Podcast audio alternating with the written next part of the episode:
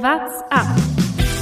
The legends have all suffered the success here. Oh, da reißt gleich mal ein richtiges Loch. It is in green. Souffrir une victoire d'étape. Viva Egan Bernal! Vive le Tour de France! Tourfunk, die tägliche Dosis Tour de France. Der Wind, der Wind, das himmlische Kind bringt auch das Tour de France Klassement ein bisschen durcheinander auf der siebten Etappe der diesjährigen Ausgabe. Windkantensituation und dadurch war sie richtig spannend und gibt es richtig viel zu analysieren heute im Tourfunk. Und das mache ich zusammen mit meinem Kollegen Thomas Gerlich. Servus Lukas. Es war eine Etappe, in der größere Zeitabstände als bei jeder Bergetappe mal wieder zustande gekommen sind. Aber über all das äh, sprechen wir erst, nachdem wir geguckt haben, wo die Fahrer heute vorbeigekommen waren. Und da gab es vor allem was Kulinarisches, Thomas. Absolut. Äh, Es ging durch äh, Saint-Afrique durch. Ich hoffe, ich habe es jetzt richtig ausgesprochen. Und äh, durch diese französische Stadt, ähm, die ist bekannt dadurch, dass da ein ganz besonderer Käse herkommt. Und die Geschichte hinter diesem Schimmelkäse, äh, die ist mir heute aufgefallen. Der Blick übers Lenkerband. Ein junger Schäfer soll beim Weiden seiner Schafe ein hübsches Mädchen gesehen haben. Da sie vor ihm weglief, legte er sein Brot und seinen Schafskäse, den er als Proviant mit sich führte, in eine kühle Höhle und verfolgte das Mädchen. Er fand sie jedoch nicht und kehrte nach mehreren Tagen hungrig und müde zur Höhle zurück. Dort stellte er fest, dass das Brot und der Käse mittlerweile verschimmelt waren. Sein großer Hunger zwang ihn jedoch, den Käse, der über und über mit blauem Schimmel überzogen war, zu essen. Erstaunt stellte der Schäfer fest, dass der Käse überaus köstlich schmeckte und der Roquefort war geboren. Hm, das klingt doch aber nach einer, einer ganz leckeren Geschichte, wenn da hier so ein blauer Schimmel auf einmal schon äh, zu sehen ist in der Höhle. Weiß ich nicht, ob ich da reingebissen hätte. Vor allem merkt man, wie wenig zeitgemäß so Legenden teilweise sind, wenn ein Schäfer Es ein Mädchen sieht, das vor ihm wegrennt und er verfolgt sie mehrere Tage und kommt irgendwann müde zu seiner Höhle zurück. Also, Das ist, also, es klingt witzig, wie der Käse entstanden ist, aber die Geschichte dahinter ist natürlich, naja. Es wäre viel äh, besser gewesen- definitiv drüber streiten. Viel besser, wenn ihm Schaf ausgekommen wäre und er hätte das wieder suchen müssen. Hätte er oder so. Schaf verfolgt? Ja, das wäre doch die Das, Geschichte so gewesen. könnte man es abwandeln. Naja, auf jeden Fall der Junge, der ja, wem auch immer hinterher rennt, äh, kann man vielleicht da die Brücke schlagen. Heute zur Etappe die Sprinter, die von Anfang an nur hinterherjagen mussten und dann auch hungrig im, im Ziel angekommen sind und sicherlich auch nicht ganz so zufrieden war. Ob da dann schon was geschimmelt hat, ist eine andere Frage. Aber was für eine Etappe. Ich habe selten so eine spektakuläre Flachetappe gesehen. Und ich, vor allem aus dem Aspekt, dass man, oder dass ich persönlich zumindest vorher so wenig erwartet habe. Ich dachte mir, schaue ich mir den Anfang überhaupt an? Es wird eine kleine Ausreißergruppe geben, am Ende gibt es einen Massensprint, äh, irgendwie unspektakulär. Und es war vom ersten Kilometer bis zum Finish und 20 Minuten später durchgehend spektakulär. Unfassbar geil anzuschauen.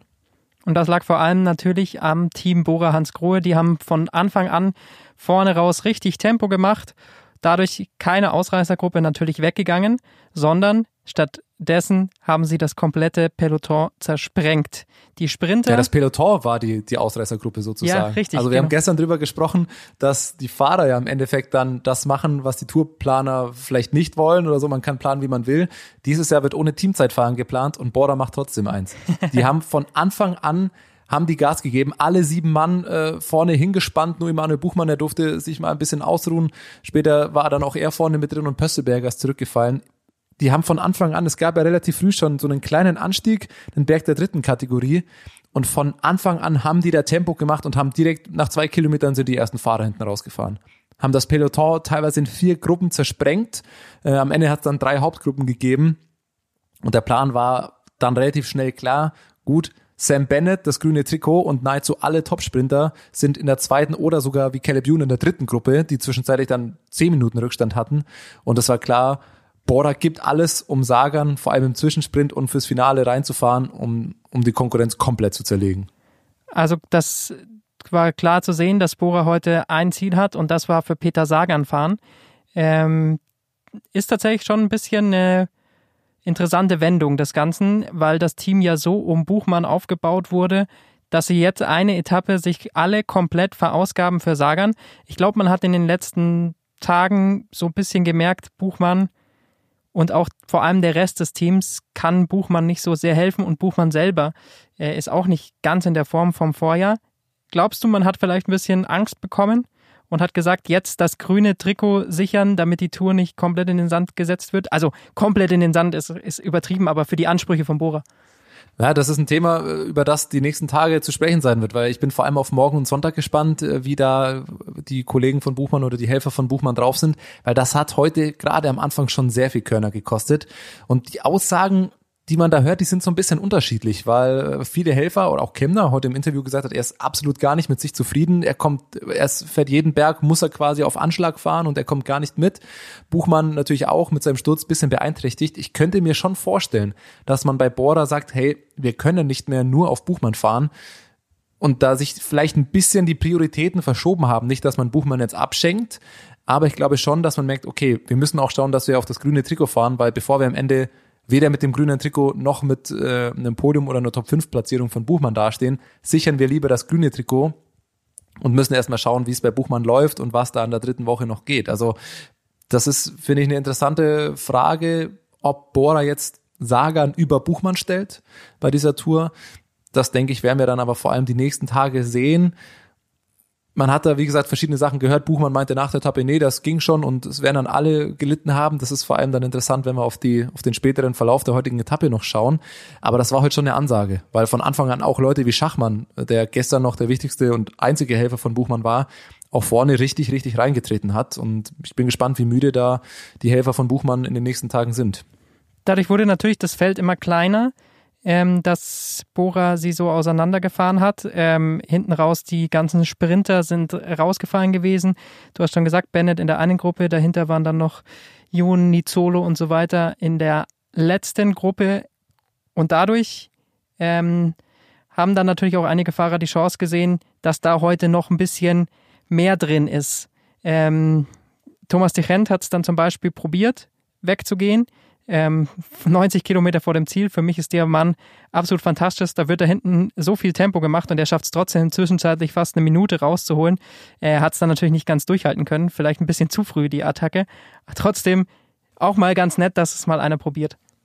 Absolut. Und äh, ich hätte mir tatsächlich sogar vorstellen können, dass er das ins Ziel retten kann, wenn äh, weiter nur Bora vorne gefahren wäre. Und da kommen wir jetzt genau zum zweiten interessanten Aspekt der Etappe, weil Bora hat das vorne natürlich komplett zerlegt und äh, hat da wirklich das ganze Peloton geschockt. Alle haben äh, in den Interviews danach gesagt, es hat keiner kommen sehen. Alaphilippe war auch sichtlich gestresst während der Etappe, meinte auch, es gab keine Sekunde Zeit nachzudenken, weil es ging sofort los und alle waren überrascht. Und dann kam nämlich genau der zweite Teil, dass die Windkantengefahr äh, dann stieg und dann hat Ineos sich vorne eingespannt, um dann auch ein bisschen das Tempo zu machen. Und das war genau auch der Teil, wo der Vorsprung von Thomas de Gent dann immer kürzer wurde, immer weniger wurde. Ich kann mir vorstellen, hätten wir heute nicht diese, diesen starken Seitenwind gehabt, dann und nur dann hätte hätte kein anderes Gesamtklassement-Team wahrscheinlich das Interesse gehabt, vorne weiter Tempo zu machen. Die hätten schön Border sich verausgaben lassen. Und das war dann natürlich genau das. Man, wir haben es gestern angesprochen. Die Etappe heute vom Profil ist sehr anfällig für Seitenwind. Gestern war es noch ruhig vorhergesagt. Heute dann doch sehr, sehr starker Wind, sehr starke Böen. Und dann, ja, kam das Einzige, was diese Etappe noch, noch spektakulärer gemacht hat. Es gab 40 Kilometer vor dem Ziel auf einmal kompletten Seitenwind, komplette Windkante. Und äh, ja, das hat nicht jeder kommen sehen, beziehungsweise muss es, muss man es kommen sehen haben, aber es hat nicht jeder vorne reingeschafft und äh, es sind einige GC-Fahrer dann hinten rausgefallen. Vielleicht zur Erklärung für alle, die ähm, zum ersten Mal oder noch nicht so oft Tour de France geschaut haben und sich dann jetzt denken, warum ist es dann bei so einer Windkante so schwierig? Die fahren doch trotzdem im Pulk und können sich gegenseitig Windschatten liefern. Aber die Angriffsfläche des Windes ist natürlich einfach deutlich größer, wenn der von der Seite kommt. Das heißt, selbst wenn man hinten im Feld fährt, muss man sich die ganze Zeit irgendwie so gegen den Wind lehnen, wenn der so von der Seite kommt. Und dadurch ist es eben für alle Fahrer im Feld deutlich anstrengender, als wenn der Wind von vorne kommt und man sich dahinter äh, so vielen verstecken kann. Und ähm, das ist eben dann genau das Problem, wo das Feld manchmal auseinanderbricht, weil dann Na, eben doch die, die äh, Klasse der Fahrer einfach sehr unterschiedlich ist ganz blöd gesagt, wenn der Wind von vorne kommt, die Straße ist in, in der Fahrtrichtung ewig lang, da kann sich auch ein Hundertsterreihe hinten anstellen. Wenn er von der Seite kommt, eine Straße ist halt nur ein paar Meter breit und wenn dann mal zehn Fahrer nebeneinander fahren, gibt's halt keinen Platz mehr nebendran. Da hat uns auch eine Frage erreicht von einem äh, Hörer, der auch meinte, er schaut noch nicht so lange Radfahrt, der wissen will, wie kann es sein, dass so erfahrene Fahrer wie Landa oder letztes Jahr Pinot werden der Windkante rausfallen. Das kommt auch mit Ansage. Ineos wusste da zumindest Bescheid, ähm, ob es da Fehler in der Vorbereitung der sportlichen Leitung gibt oder was da, was da das Problem ist. Und das heute hat mich auch gewundert, dass letztes Jahr, dass es immer wieder dazu kommt, dass manche Fahrer eine Windkante nicht äh, kommen sehen. Liegt zum einen daran, dass man es wirklich oft nicht weiß. Oft kommt das überraschend. Das war heute nicht der Fall. Und da gibt's natürlich eine unterschiedliche Teamstärke. Wenn Ineos, wenn die einen Scout vorne haben und der ihnen ansagt, Achtung, es kommt gleich Wind, dann haben die halt einfach acht Top-Mann oder mindestens sechs, sieben Fahrer, die vorne dann dermaßen das Tempo forcieren, dass dann einfach schnell mal eine Lücke reißt. Und Fahrer wie Pinot, naja, Groupama FDG ist nicht ganz so stark aufgestellt, logischerweise wie ähm, Ineos oder wie Jumbo Visma, die können da nicht eben acht Fahrer aufstellen, um das Tempo zu machen. Und wenn da einmal diese Lücke reißt, dann ist es unheimlich schwer aufzuholen. Heute war das ein bisschen anders, weil es war komplett klar, dass da eine Windkantensituation droht. Das war im offiziellen Programm zu lesen. Die Etappe war nur darauf ausgelegt. Und dann hat man irgendwann schon bestimmt 10, 15 Kilometer vorher gemerkt, okay, Ineos setzt sich vorne ran, Jumbo, die Teams forcieren sich. Man rechnet also damit oder will zumindest gewappnet sein. Und was Pogacar dann zum Beispiel, der zurückgefallen ist, gesagt hat, direkt vor ihm ist dann einer gestürzt oder gab es ein kleines Problem und dann ist er nicht mehr rangekommen. Und wenn da einmal diese Lücke aufreißt, dann, dann hast du da, dann hast du versagt, dann hast du da kaum noch eine Chance, da wirklich wieder ranzukommen. Das ist eben genau das, was ähm, da den Unterschied oft zwischen Teams macht. Also Teams wie äh, Jumbo und äh, Ineos sind inzwischen so gut vorbereitet auf diese Tour de France-Etappen, die können von sowas nicht überrascht werden. Aber es gibt einfach kleinere Teams mit äh, bisschen weniger Budget, dadurch auch ein bisschen weniger Manpower. Ähm, dadurch haben sie vielleicht auch nicht ganz die Daten, ähm, was den Wind angeht und so weiter.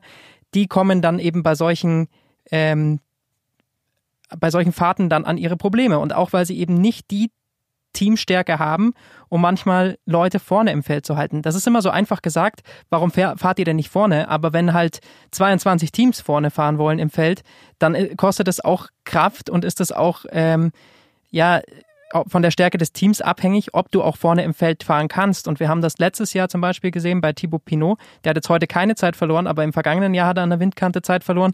Der hält sich sehr gerne hinten im Feld auf mit seinem Team, weil es ihn eben zu viel Kraft kosten würde, ähm, immer sich da alleine nach vorne zu kämpfen oder mit ein, zwei Teammitgliedern. Das kriegen die irgendwie halt nicht so gut hin. Und deswegen fahren die immer lieber hinten im Feld. Heute ähm, hat er allerdings sehr gut aufgepasst, aber auch für mich immer wieder ähm, erstaunlich, dass es äh, erfahrene Fahrer wie zum Beispiel Richie Port oder sowas äh, oder Bauke Mollema dann erwischt, die ja heute richtig viel Zeit äh, verloren haben, weil bei denen ist es tatsächlich jedes Mal so, dass die irgendwas äh, in der Richtung verkacken. Das stimmt, aber irgendwen muss es erwischen. Also das Problem ist ja wirklich bei so einer Windkantensituation wie heute, wenn die so klar ist, dann hast du irgendwann das Problem. Die, die Straße ist nur zehn Meter breit. Wenn dann irgendwie mal so ein Echelon entsteht, dann gibt's das dann ist der optimale Fall, du bist zwar in der zweiten Gruppe, fährst aber, hast ein genauso starkes Team, auch acht Mann, die sich da reinstellen, dann fährst du genauso schnell wie die Gruppe vorher. Wenn du aber in einem Team bist, das nicht, und wenn dann Ineos vorne das Tempo macht, das kann dann kaum noch einer mitgehen. Und wenn du dann eben in der zweiten Gruppe bist, nicht ganz so stark aufgestellt bist, fährt die zweite Gruppe halt müh langsamer als die erste. Und dadurch ähm, entsteht dann ja die, die Distanz oder der, der Vorsprung der ersten Gruppe. Und das können wir doch heute auch mal direkt mit Zahlen und Daten auch belegen. Stravazen. Genau, ich habe nämlich bei Strava mal reingeschaut und es gibt da ein ganz interessantes äh, Segment, das nahezu genau an der an dem von dem Ort geht, wo die Windkantensituation entstanden ist, als es nämlich aus dem Ort Castres ähm, hinausging. Und das ist ein Segment, das ist nahezu flach, es hat elf Kilometer, aber es waren genau die 40 Kilometer vor Ziel, als eben die Windkantensituation entstanden ist. Und das ist ganz spannend, weil das Peloton, den Com hat da heute ähm, Carapaz, Buchmann und Pinot, die haben alle dieselbe Zeit da, das, äh, das, die, die Spitzengruppe ist da mit 60,8 kmh gefahren über elf Kilometer. Das ist unfassbar schnell. Und man sieht eben die zweite Gruppe, wo Nils Pole drin war, wo Toni Colbrelli drin war und auch Pogacar und so weiter die sind da eben nur 56 kmh gefahren und haben allein auf den 10 Kilometern schon 50 Sekunden verloren. Und das ist nämlich genau die Situation. Vorne wird so viel Tempo gemacht, da kommst du nicht hinterher. Und das sind Geschwindigkeiten 60 kmh, das kann halt nicht, kann nicht jeder Helfer drücken. Und was man da drücken muss oder wie vor allem da der Unterschied ist, äh, finde ich auch ganz spannend. Man kann nämlich zwei Zahlen vergleichen. Und zum einen mal die von, äh, von Emanuel Buchmann, der da sicherlich nicht im Wind gefahren sein wird. Und äh, dann haben wir auch noch die Zahlen von Sepp Kass, der einer der wichtigsten Helfer für Primo Roglic. Beide ziemlich genau 1,80, beide um die 60 Kilo, also nahezu dieselben Daten. Emanuel Buchmann fährt 275 Watt, Sepp Kass fährt 329 Watt. Also über 50 Watt Unterschied, die dann Sepp Kass als Helfer leisten muss, im Vergleich zu einem Kapitän wie Buchmann, der dann eher eine Position weiter hinten fährt und da ein bisschen was sparen kann. Und äh, das sagt natürlich alles aus, wie, wie viel ausgeruhter Emanuel Buchmann dann morgen sein wird als manch anderer Helfer, der da am Wind fahren muss. Finde ich ganz spannend.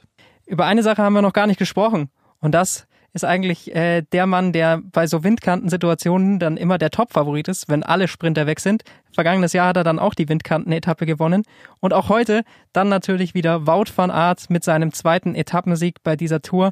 Wenn er nicht gegen Caleb Ewan und nicht gegen äh, Bennett bei dieser Tour, glaube ich, sprinten muss, dann ist er vielleicht sogar der drittschnellste Mann im, am Ende. Ich weiß es nicht. Es sieht auf jeden Fall äh, wieder brutal aus. Es war natürlich auch eine harte Etappe für, für alle. Ähm, das kommt ihm immer zugute, weil er harte Rennen mag. Aber ähm, wie endschnell der Mann ist, beeindruckt mich jedes Mal wieder aufs Neue. Ja, also ich hätte, um ehrlich zu sein, auch nicht hinten raus ganz auf ihn gesetzt. Ähm, er war selber auch überrascht, hat er nach dem Rennen gesagt. Er hat nicht gedacht, dass er so eine Etappe wie heute gewinnen kann. Er hatte aber auch ein bisschen Glück, beziehungsweise bei der Konkurrenz, ähm, sagen wir mal im Namen von Alaphilippe oder Sagan, die da durchaus auch hätten gewinnen können, ähm, wenn Wout von Art gewinnt. Der ist jetzt im Endeffekt im Sprint nicht viel schneller als die beiden. Die hatten auch einfach Probleme und das war ein bisschen ärgerlich. Das muss man vor allem aus Bora Sicht sagen. 99 Prozent des Rennens laufen perfekt. Hätte Sagan das Rennen gewonnen oder Top 3 gelandet, es wäre der perfekte Tag für Border gewesen, eine unfassbar starke Strategie, wenn du Buchmann vorne reinbringst, der keine Zeit verliert und Sagan massig Punkte sammelt ähm, im Vergleich zu, zu der Konkurrenz ums grüne Trikot. Sagan am Ende nur 13. Und da ist natürlich ein Problem. Der Mann hatte, der musste, glaube ich, noch um einen Argentier-Fahrer rumfahren, ist dann noch ähm, mit einem anderen Fahrer kollidiert, dann ist ihm wohl die Kette runtergesprungen und er konnte in den Sprint dann gar nicht mehr reinhalten, weil der war Anfang, als der Sprint losging, direkt hinter Wout von Art, also gut platziert. Hätte da sicherlich, wir kennen alle äh, Peter Sagan, sagen wir mindestens Platz 5 und wahrscheinlich auch eine Top-3-Platzierung reingefahren. Ähm, und der war nach dem Rennen richtig, richtig sauer. Im Interview hat er auch nur gesagt, ja, ist es ist richtig scheiße. Er hat auch gesagt, shit Cycling, weil er, weil er meinte, es war alles perfekt. Die ganze Mannschaft hat so für ihn gearbeitet und er konnte es dann am Ende nicht vollenden. Mit Platz 13 hat er dann natürlich noch kaum Punkte dann wirklich geholt. Zwischensprint muss man ja auch sagen, hat er auch schon nur den zweiten Platz geholt, nur in Anführungszeichen, weil Trentin da nochmal mit reingehalten hat. Also aus Sagans Sicht muss man echt sagen, er hat jetzt zwar das grüne Trick übernommen, aber er hat heute massiv Punkte auch verschenkt und liegen lassen dass ein Peter Sagan in einem Interview mal nicht mit einem Lächeln und mit sehr guter Laune ans Mikrofon geht, ist auch selten. Und ich glaube, das unterstreicht nochmal diesen Druck, der aktuell auf ihm liegt, den einfach auch er vom Sponsor hat, von äh, seinem Team auch hat. Dieses grüne Trikot ist schon Pflicht für ihn. Und das ist auch ein Riesendruck. So locker wir das immer sagen, der gewinnt das sowieso. Dieses Jahr hat er ein bisschen Probleme und dann ist auch so ein erfahrener Mann äh, wie Sagan auch mal unter Druck. Ja, vor allem wenn sowas passiert, dass dir da so ein technischer Defekt noch dazwischen kommt. Und das ist natürlich auch einfach ein scheiß Gefühl. Ne? Du bist dann mit der Mannschaft heute Abend wieder zusammen, sieben Mann äh, zerlegen das komplette Peloton, fahren deine ganze Konkurrenz kaputt. Du bist im Endeffekt der einzige wirkliche Sprinter, der da im Finale noch dabei ist. Es ist alles, es liegt auf dem Präsentierteller vor dir und du kannst nicht vollenden. Das ist natürlich für einen Kapitän oder Sprintkapitän, der sagen dann ist, auch immer eine, eine blöde Situation, ja, weil deine Kollegen machen alles möglich und du setzt es dann am Ende nicht um. Also das ist verständlich, dass er sich ärgert. Bei Alaphilippe war es eh nicht. Der hatte dann auch ein irgendein technisches Problem, weil er wohl auch mit mit jemandem zusammengestoßen ist und da dann nicht mehr komplett in den Sprint reinhalten konnte. Ja, wenn sowas dann hinten raus passiert, ist natürlich dann immer immer immer schlecht. Aber wenn wir jetzt schon auf der bei der Wertung sind, können wir es auch ansprechen. Sagan heute übernimmt das das grüne Trikot ähm, er hat aber insgesamt, das muss ich auch gerade nochmal nachschauen, gar nicht mehr so viel Vorsprung auf äh, Bennett, gerade mal neun Punkte. Das hätten auch am Ende heute 59 sein können mit einer kleinen Vorentscheidung. Das würde ihn also sicherlich ärgern. Spannend auch auf Platz drei jetzt Wout van Aert. Was könnte mit dem in der Sprint, was könnte der im Kampf ums grüne Trikot machen, wenn er denn eigentlich kein Helfer für jemand anders wäre? Er hat nur 32 Punkte Rückstand und das, obwohl Wout van Aert eigentlich jetzt nur zweimal in einen Sprint richtig mit reingehalten hat. Da hat er 50 Punkte sich geholt für einen Etappensieg. Dadurch äh, hat er eben 100 Punkte und hat aber jetzt nur 32 auf Peter Sagan. Ich habe es vor der Tour schon gesagt, wenn der Mann aufs grüne Trikot fahren würde, wäre er für mich der äh, Top-Favorit. Und wenn es so weitergeht, vielleicht kann er es im Vorbeigehen ja gewinnen. Glaube ich eher nicht, weil Peter Sagan, der wird jetzt dann gerade bei den Bergetappen öfters in Ausreißergruppen zu sehen sein und sich da noch die ein oder andere Sprintwertung holen. Dazu ist er einfach dann äh, zu frei bei Bora und Wout van Aert zu sehr eingespannt. Ja, vor allem auch bei den Zwischensprints. Also wir werden es dann nochmal morgen oder so bei den Bergetappen sehen. Da geht's vorm ersten Berg gibt's noch eine, eine Zwischensprintwertung. Da wird ein Wout van Art dann nicht reinhalten in den Sprint, schätze ich, schätze ich mal. Jemand wie Sagan dann aber eben schon. Ansonsten müssen wir dann vor allem natürlich nach der Etappe heute über das Gesamtklassement sprechen, weil es gibt die ersten Fahrer, die heute, die heute richtig verloren haben.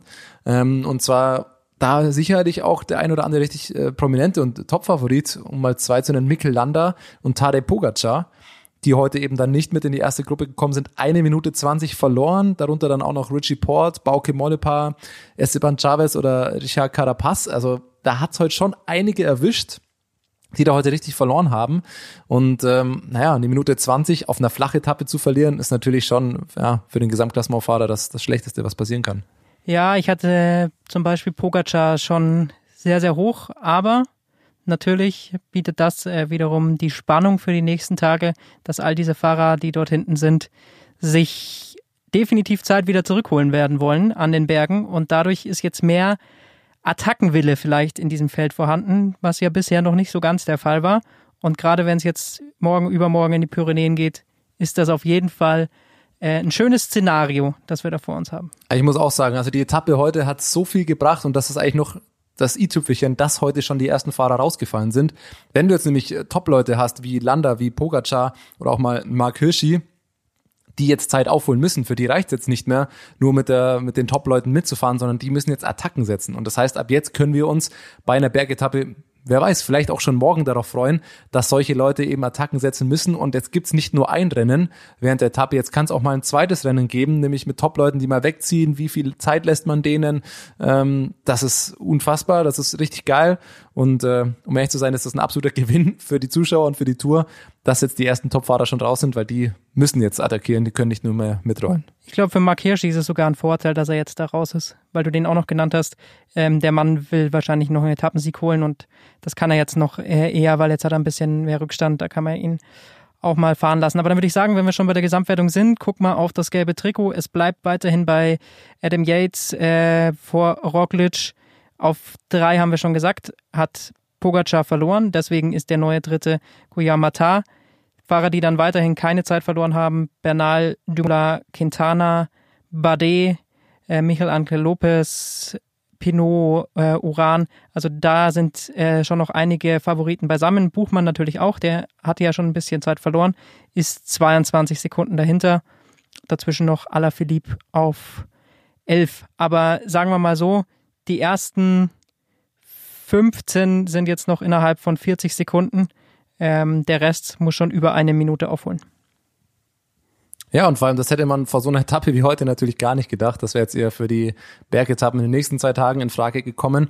Ein Punkt, den ich jetzt da auch noch ansprechen will, wenn auch so ein Fahrer wie Carapaz heute Zeit verloren hat, da kann man jetzt zwar denken, gut, Carapaz ist ja eigentlich nur als Helfer oder nur als Helfer für Egan Bernal abgestellt. Ich fand es aber spannend, weil als Carapaz heute hat abreißen lassen, wurde ihm noch ein Helfer, also wurde ein Ineos-Fahrer zurückgeschickt. Ich äh, weiß gar nicht mehr, wer es war. Ich glaube, äh, Castrovecchio, bin mir auch nicht mehr sicher.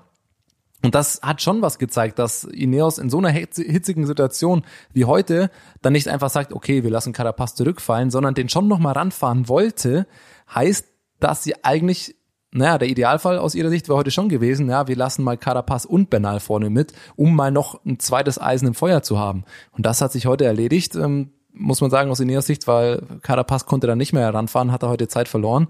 Also auch für Ineos heute eigentlich nicht alles ganz nach Plan verlaufen. Klar setzt man als absolute A-Lösung auf Bernal, aber wie gesagt, das zweite Eisen im Feuer, Carapaz, ja, hat heute schon mal ein bisschen Zeit verloren und dadurch ist Ineos auch ein bisschen eingeschränkt natürlich für den weiteren Verlauf. Ich glaube, Ineos hat auch gemerkt und ein bisschen Angst vor der Teamstärke von Jumbo Visma. Und deswegen ist, glaube ich, deren Taktik für die Berge oder war sie zumindest vor dieser Etappe, ganz oft mit Carapaz attackieren und so die Helfer von äh, Primus Roglic bisschen mürbe zu machen, dass die immer wieder diese Löcher zufahren müssen. Und das können sie jetzt nicht mehr. Jetzt muss es Bernal alleine richten oder zumindest äh, in dem Sinne alleine, dass, dass dieser taktische Kniff so ein bisschen wegfällt. Und das ist äh, auf jeden Fall ein Riesennachteil für Ineos, weil ich glaube, auf solche taktischen Kniffe hatten sie in diesem Jahr schon gehofft, weil sie gemerkt haben, sie sind nicht so stark im Team, wie Jumbo stark ist. Ja, absolut. Das hat man heute auch nochmal gesehen. Äh, hat sich ja die letzten Tage schon angedeutet. Am Ende wird das Ineos aber egal sein, wenn Bernal am Ende trotzdem die Tour gewinnt. Ähm, ist das egal, aber es ist definitiv ein Punkt, was die Breite angeht, ist äh, Jumbo Visma relativ klar der, der, der, der Top-Favorit beziehungsweise die, die stärkste Mannschaft.